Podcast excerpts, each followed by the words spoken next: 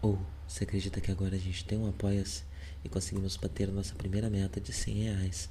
Agora a próxima meta é de 300. Ela é para equipamentos. Pra gente poder ter um equipamento mais da hora, pro Live poder parar de pegar emprestado o microfone do irmão dele. É, isso às vezes atrapalha na nossa para marcar a gravação e tudo mais. Então, 300. A gente vai juntando esse dinheiro é, além do 100, né? E assim que tiver o suficiente para comprar equipamento, a gente compra e uh, essa meta passa a ser outra meta.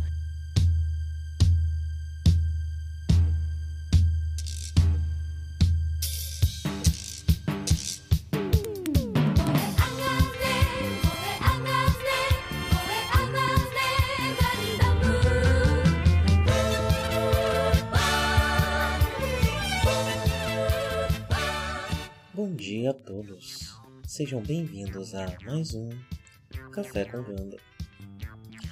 Hoje vamos comentar o episódio 23 de Marvel Street Canon. Eu estou tomando um chá que na embalagem dizia apenas que é ter clássico. Suspeito que seja um chá preto, provavelmente. É, deixa, eu, deixa eu descobrir. Hum, é, é um chá preto. É, antes a gente tava, tinha comprado um mate. É, o mate daqui é o mate verde, né? Não é exatamente o mesmo que se toma quando se compra mate leão em São Paulo. É, mas então, é, estamos aqui com o 23 episódio do Lucid Canon. Uh, no episódio anterior a gente ainda viu a tripulação uh, tendo que lidar com uh, a morte do Ryu. e o principal impacto disso né, é que Bright está de certa forma paralisado, né, está de certa forma sem condições de capitanear a nave Uh, e deixou isso a cargo da Mirai, né? No episódio anterior é, ele fez isso de forma, isso aconteceu de uma forma um pouco mais emergencial e nesse episódio isso foi meio que formalizado, né? Que ela é quem vai substituir uh, o Bright enquanto ele não tiver condições de exercer a sua função. Uh, e uma coisa que fica claro ao longo desse episódio, né, desde o começo dele, é que agora que isso foi oficializado, a Mirai está se sentindo bastante insegura. É, ela, ela recebe um, um manual né, para ler e ela está ali lendo aquele negócio e, e, agora que ela realmente tem essas funções no seu cargo, ela não, ela não uh, ousa tanto quanto ela usou no episódio anterior, durante as, as batalhas, ela ela está claramente insegura com a sua posição. Né? Uh, um outro personagem que teve muito destaque nesse episódio foi o Kai um destaque um pouco menor. Mas desde o começo do episódio a gente vê um pouco mais de interações com ele, é, um pouco mais que o normal. Então a gente percebe que o Kai, ele, com tudo que aconteceu nos últimos tempos e com a deserção do Muro, ele se sente um pouco mais responsável pelo que acontece na nave, ele se arrisca um pouco mais é, pelo bem do todo. Mas ele ainda é o Kai, né? Então ele ainda tá ali é, fazendo um braço curto durante a manutenção da nave. Uh, ele também tem, enfim, evita, né? Durante o combate tem momentos em que ele poderia fazer coisas que ele não faz por, por medo ou por enfim. É... Mas, no geral, ele é um personagem que evoluiu um pouco, mas não tanto, né? Esse, esse episódio prova que é, ele ainda é o mesmo personagem, né? Uh, de antes. É, outra coisa é que no começo do episódio nós temos uma, quando aparece a base branca de manutenção com todas as outras naves auxiliares ali, o Ganda e tudo mais, elas estão cobertas por, por plantas, né? É, e a primeira coisa que eu pensei foi, nossa, deu tempo de crescer isso tudo, faz tanto tempo assim que passou. Mas não, essas plantas provavelmente foram colocadas ali para camuflar, né, a nave enquanto ela está é, sendo sendo reparada. Lembrando que no final do episódio anterior a base branca estava bem destruída, né? Ela saiu bem destruída uh, da do combate com Makov é, e só não foi destruída de fato porque por algum motivo Makov não quis é, finalizar né, a, a nave. Né? bem, a gente pela primeira vez, depois dessa cena inicial que mostra a situação dos reparos da nave e tudo mais, a gente pela primeira vez vê o General Review é, lá em Odessa uh, e ver ele discutindo né, o, que, o que deve ser feito e o que vai ser feito. Né? E o plano é usar a base branca é, como uma surpresa. Vamos mandar a Matilda para ajudar a consertar a base branca, né? E, um, e ela será a base branca vai ser utilizada como um ataque surpresa para Makuf. O que ele viu não contava é que Makuf, como já foi referido no episódio anterior, tem infiltrados dentro da Federação é, e esses infiltrados uh, revelam para ele o plano, né? É, do que está acontecendo e eles conseguem montar um contraplano. Então eles mandam essas quatro naves, né, com recursos para que possa reparar a base branca. E a Matilda vai junto, né? E outra coisa que está indo junto com essas naves é são power-ups para os Gundam, para o Gundam, né? Uh, inicialmente parece que é um só, mas no meio do episódio, enfim, mais pra frente me confundi um pouco esses power-ups, mas a gente já fala sobre isso, né? E outra coisa que eu venho repetindo nos programas anteriores, né, é sobre os tais quatro dias para se chegar na, na Operação Odessa. É, com esse episódio, eu acho que a impressão que eu fiquei é a seguinte: em quatro dias, as forças começariam a se organizar para a Operação Odessa. Uh, mas não necessariamente a operação começaria em quatro dias, né?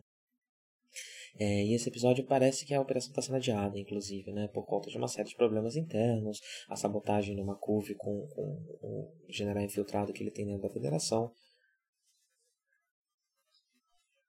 Uh, talvez os problemas da base branca estejam é, afetando de alguma forma também né, a situação. Uh, então a, a, operação está se formando, mas quando ela vai acontecer ainda é um mistério. Né? Ninguém sabe exatamente quando isso vai acontecer. Uh, Outra coisa é que se fala um pouco mais abertamente sobre como a federação está usando a base branca de cobaia, né? É, para, enfim, para testar tecnologias novas e tudo mais. Isso é dito pelo review é, de forma textual, né? Tipo, a gente está usando eles porque nós não podemos testar com naves para valer de militares, né? Então, a gente, já que a gente tem essa nave de brincadeira, com um monte de civil e um monte de cadete, por que não botar a vida deles em risco testando todas essas novas tecnologias, não é mesmo? Uh, mais um ponto aí para pra, as questões dúvidas da federação, né? Uh, e o que acontece aqui, por conta da do Makuf saber dos planos uh, da Matilda, a Matilda que estava indo resgatar a base branca acaba tendo que ser resgatada. A base branca descobre que percebe que Matilda está chegando, mas ela é imediatamente atacada por Makuf. Makuf, que é um dos primeiros antagonistas até agora que não tem exatamente problemas com recursos. É, o Chá precisava ficar mendigando o robozinho, o, Oromaral também, de certa forma. É, Makov não, aparentemente ele tem recursos infinitos. É, ele só bota um monte de, de Goof mesmo lá, com, aquelas navezinhas que o Goof monta em cima, esqueci o nome. É, e várias outras naves. É, e é isso, né? É, tanto que durante a batalha a gente percebe o Amorô exaurido, né? Porque ele tá tendo que lutar com uma quantidade muito maior é, de adversários, então a batalha é muito mais longa. É, e o Amorô parece estar, tá, tipo, não, não vai parar de vir gente. É, o tempo todo, né? Tá sendo, tá sendo reposto e vindo mais mais tropas inimigas. Né? Uh, esse episódio ele é, ele é muito focado na ação, né? E, e ele é uma certa forma ele, ele continua fazendo o que o episódio anterior faz, então mostra uh, o time uh, mais coordenado desde que o Amuro voltou e desde que o Rio morreu. É, há um esforço claro de coordenação entre o time que ainda precisa se ajeitar aqui ou ali, mas que está cooperando muito mais do que antes dos últimos acontecimentos. Uh, esse é um dos grande, grandes pontos durante a batalha, né? Um outro grande ponto é uh, esses power-ups do Gundam. Então, durante a batalha, a gente começa com uma batalha muito focada em Core Fighter, inclusive. É uma batalha muito aérea, com, com pouco Gundam ainda. Provavelmente porque, como tá, tá ainda está sendo vendido o, o brinquedo do Gatai, né, do Gundam no ar, as naves são muito importantes, né? Então, mostrar um pouco mais das naves também faz parte desse, desse, desse processo. Uma outra coisa interessante é que, o, o novamente, o Gatai ele é uma, uma, uma operação de risco, né? Uh, e e está cada vez mais ciente dessa estratégia e dessa vantagem estratégia, então eles tentam interceptar a, a, a, a combinação do Gundam lá uh, com o Golf não dá certo, mas enfim, gera um pouco de tensão, né? Uma coisa interessante em Gundam até agora é que já foram 23 episódios e nenhuma batalha é uma repetição da anterior, né? É, como, sei lá, um, um robô gigante de, de, de, Super Sentai que no final das contas a batalha é quase sempre a mesma, né? Aqui não, cada batalha tem a sua própria estratégia, tem a sua própria coisa acontecendo. Uh e há sempre uma novidade, né? É, aqui a novidade é a, a, a, grande, a grande quantidade de, de, de, de, de tropas inimigas, né? É, e eles estarem precisando proteger a Matilda e proteger essas naves de transporte. E um terceiro elemento, né? É que agora a gente está explorando essas novas combinações estratégicas que envolvem mais coisas do que só o Gundam. A base branca finalmente não depende só do Gundam para fazer as coisas, né? Ah, então todas as forças são usadas. A gente vê o Gun é, sendo usado efetivamente para ajudar no combate. A gente vê as naves de transporte, a gente gente vê tudo isso sendo usado é, de uma forma mais coordenada. Ah, em paralelo, o que a gente tem também é a, a insegurança da Mirai no comando da nave, né? E a gente vê ao longo do episódio ela ela percebendo que muitas vezes não tem muita coisa que o comandante pode fazer e percebendo a importância de um comandante passar segurança, passar serenidade, é algo que ela vai trabalhando ao longo desse episódio. A, a gente vê a Sailor forçando ela em diversos momentos né, a arriscar um pouco mais, a não deixar o medo é, tomar conta e congelar ela. Uh, e ela só passa por cima das ordens mesmo uh, e, coordena o, o, combate porque a Mirai estava travada por conta desse medo, né, dessa insegurança. Uh, e ao longo do episódio ela vai percebendo essas coisas, né, e no final é interessante que ela consegue superar boa parte dessa insegurança e um bonding fica mais claro ali, uma amizade entre a Seila e a Mirai, é, que inclusive chipa horrores muito mais do que é, Bright e Mirai, né? Uh, mas enfim, ela é um esforço coordenado de superação, né? e mais uma vez é um exemplo de quão capaz a Sheila é, né? Uma das, das tripulantes mais, mais capazes da, da, da base branca, com certeza é ela. É... Mostrando aqui também a sua, sua capacidade tática e tudo mais. E por fim, finalizando a questão do combate, que é a grande coisa desse episódio, né? É, é um combate puxado, um combate difícil. O Gundam ele é pesadamente danificado. Uh, apesar do episódio anterior ter usado o Goof mais como um Zaco, mais como é, uma suit de apoio, uma coisa é, mais comum. Esse episódio ele mostra que o Goof ainda pode ser é, uma ameaça, especialmente em grande quantidade, quando só o Gundam contra vários Goofs. É, então a gente vê o Gundam num estado bem deplorável, ele não consegue se movimentar, ele uh, tá todo chamuscado, todo machucado. É... E aí vem o tal do Power Up, né? Que é uma nave, é, eu achei curioso, né? É uma outra nave, tipo, não sei muito bem como essa nave. Eu não lembro, na real, porque eu já assisti Gundam 79, né? E eu não lembro de verdade o que, que são esses power-ups. É, mas aqui o que a gente vê é uma nave que o Gundam sobe em cima dela, é mais ou menos como os inimigos fazem com o Goof, né, e aquela, aquele outro nave meio circular, meio disco deles, é, para ajudar na locomoção e tudo mais, especialmente porque o Ganda agora que está paralisado, as, as pernas não estão se mexendo, né? E o Hayato pilota a nave. É, só que no final do episódio, a gente vê a Matilda uh, agradecendo os meninos, né? E ela fala, ah, então vem comigo ver os power-ups do Ganda. Então eu não sei se tem mais alguma coisa ou se ela vai mostrar outra forma de utilizar essa nave.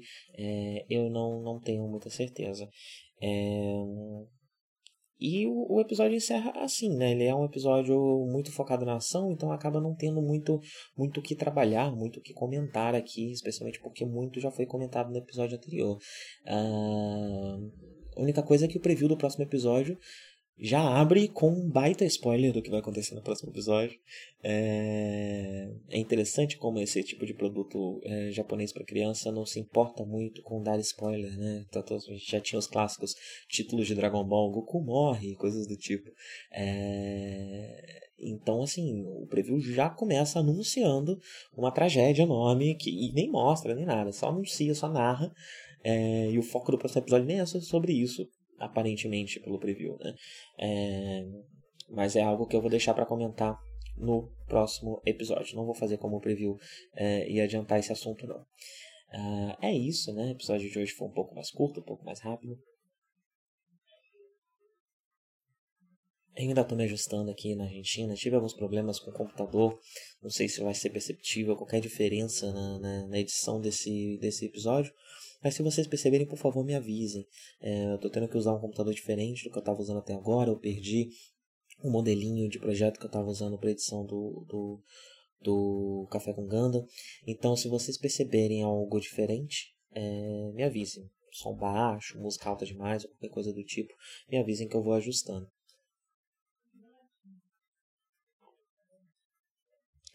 Bem, ainda tem muito chá para tomar, então eu já vou encerrando. Tenham todos um bom dia e até a próxima. 振り向かないで宇宙の彼方に輝く星はアムロお前の生まれたふるさとだ覚えているかい？少年の日のことを暖かいぬくもりの中で目覚めた朝をアムロ振り向くな男は涙を見せぬもの。見せぬもの。ただ明日へと。明日へと。永遠。